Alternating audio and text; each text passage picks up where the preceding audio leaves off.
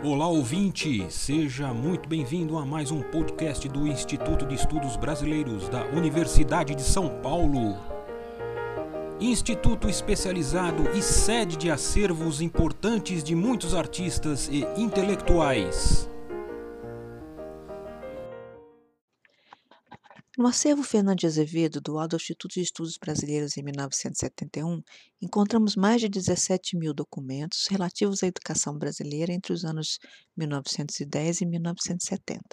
Das muitas histórias que podem ser contadas a partir desta documentação, escolhi narrar a viagem de estudos feita por um grupo de sete professoras brasileiras aos Estados Unidos da América em 1930. Elas estão representadas nesta foto publicada no jornal Gazeta de Notícias. Os detalhes nos provocam a pensar sobre a condição de ser mulher e exercer o magistério à época. Começo pelos arranjos para a viagem. A proposta veio da União Pan-Americana e foi apoiada pela Carnegie Endowment for International Peace, com a oferta de bolsas de estudo. Os três critérios eram conhecimento de inglês, apego à causa do ensino e entrega de um relatório escrito posteriormente. A Associação Brasileira de Educação ficou encarregada de selecionar as candidatas e acrescentou duas condições: ter dinheiro suficiente para pagar as passagens de barco, uma vez que as bolsas cobriam apenas as despesas nos Estados Unidos da América, e viajar sozinho, sem o acompanhamento da família. As selecionadas foram Carolina Rangel, Consuelo Pinheiro, Eunice Caldas, Julieta Arruda, Laura Lacombe, Maria dos Reis Campos e Noemi da Silveira. O grupo deixou o Brasil em 1 de janeiro de 1930 para uma viagem de cinco semanas. A Monsoon Line Company ofereceu passagens e acomodações a preços especiais. O navio chegou a Nova York em 14 de janeiro. Instituto Internacional de Educação do Teachers College da Universidade de Colômbia cuidou do programa de excursões em Nova York em nome da União Pan-Americana. Incluía a participação de, de aulas no Teachers College e visitas a escolas. Após uma semana inteira em Nova York, o grupo se dirigiu a Washington, onde foi recebido pelo embaixador brasileiro Gugel do Amaral, que acompanhou a comitiva em uma reunião com o presidente dos Estados Unidos da América, Herbert Hoover. O programa incluiu visitas a museus e escolas. Na sequência, elas viajaram para Baltimore, Filadélfia e finalmente Cambridge. Embora viajassem em grupo, cada professora tinha um interesse diferente na viagem, o que as levou a visitar instituições distintas, sozinhas ou em pares. Para Nilce Caldas e Carolina Rangel, foi educação sanitária. Para Maria dos Reis Campos, Consuelo Pinheiro e Laura Lacombe, foi o método de projetos. Para Julieta Arruda, a educação sexual e sua influência na sociedade. Para Noemi da Silveira, a orientação vocacional. Além de observar, Maria dos Reis Campos e Noemi da Silveira fizeram palestras sobre ensino sobre o sistema educacional brasileiro em Washington e Baltimore, respectivamente.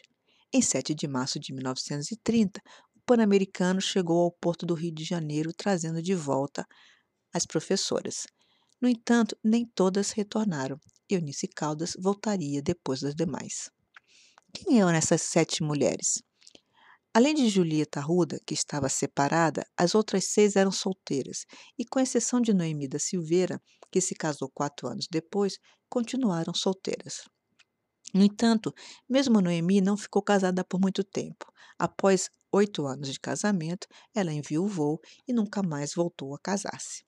Carolina Rangel foi educada, educadora sanitária e trabalhou no Instituto de Higiene de São Paulo. Todas as demais eram professoras do ensino fundamental, frequentavam a escola normal e tinham uma carreira na educação. Consuelo Pinheiro foi diretora de uma escola pública do Rio de Janeiro e presidente da seção de educação primária da Associação Brasileira de Educação. Eunice Caldas lecionou em diferentes escolas de São Paulo, escreveu livros sobre educação feminina, história, teatro e poesia. Ela fundou uma associação chamada O Espírito Feminino e possuía sua própria escola, escola particular. Maria dos Reis Campos lecionou na escola normal, escreveu livros sobre educação e foi superintendente de educação no Rio de Janeiro na década de 1920. Laura Lacombe foi responsável por uma escola católica criada por sua mãe. Ela participou de conferências no exterior, representou o Brasil na conferência da New Education Fellowship de Locarno, em 1927, estudou no Instituto Jean-Jacques Rousseau, em Genebra, e se dedicou à causa da educação católica. Noemi da Silveira se formou em psicologia e ocupou o cargo de professor na Universidade de São Paulo. Julieta Arruda, além de sua carreira de professora, possuía um pequeno hotel.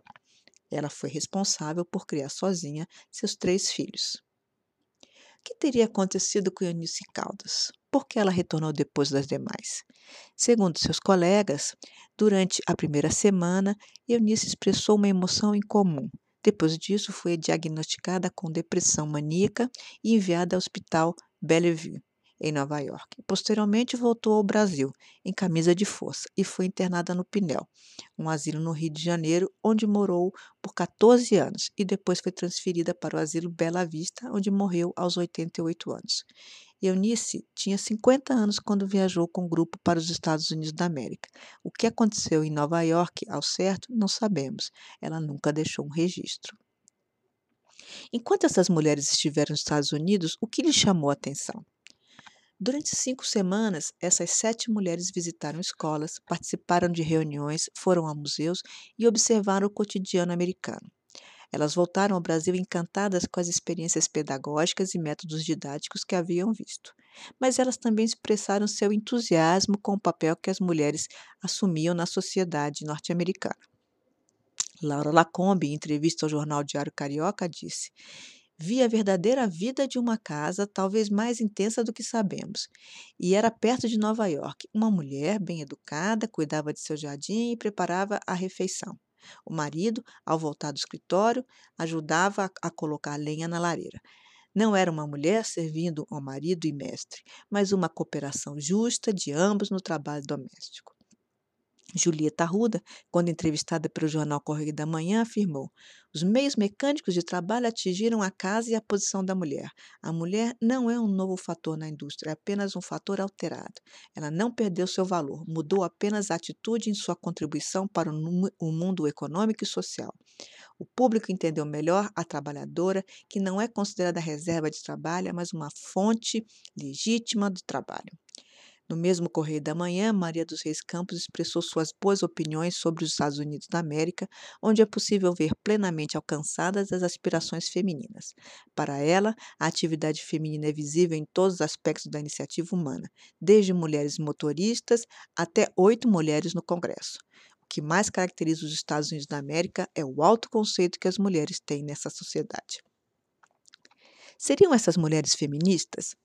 Uma nota publicada no Correio da Manhã pela Federação Brasileira para o Progresso Feminino informa que pelo menos Maria dos Reis Campos era uma de suas membros. No entanto, sem rotulá-las, as ideias que essas sete mulheres expressaram e a maneira como conduziam suas vidas mostram alguma inconformidade com os padrões sociais para as mulheres da época, mesmo para uma pessoa católica e fiel como Laura Lacombe.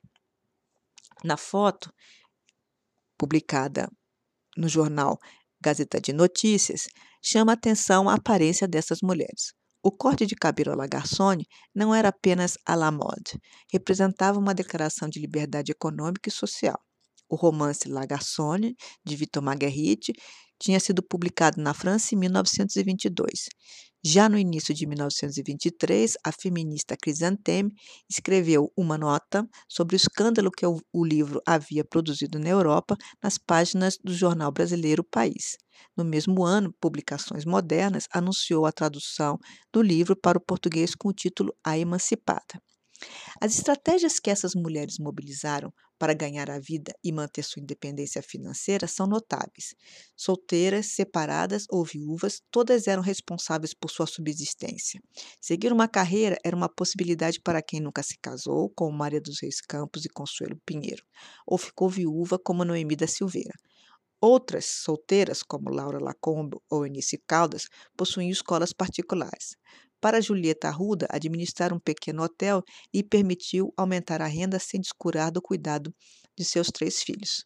O celibato pode ter sido uma saída das convenções sociais, uma maneira de permitir experiências de formação e de ascensão na carreira do magistério. A profissão docente constituiu um meio para ganhar a vida e de tornar-se independente. No entanto, ao experimentar outras maneiras de viver, essas mulheres colocaram em risco as regras sociais e, às vezes, arriscaram a própria sanidade, como foi o caso de Anice Caldas. Este podcast do Instituto de Estudos Brasileiros chega ao final. Esperamos que tenham gostado e em breve retornaremos com um novo assunto para você.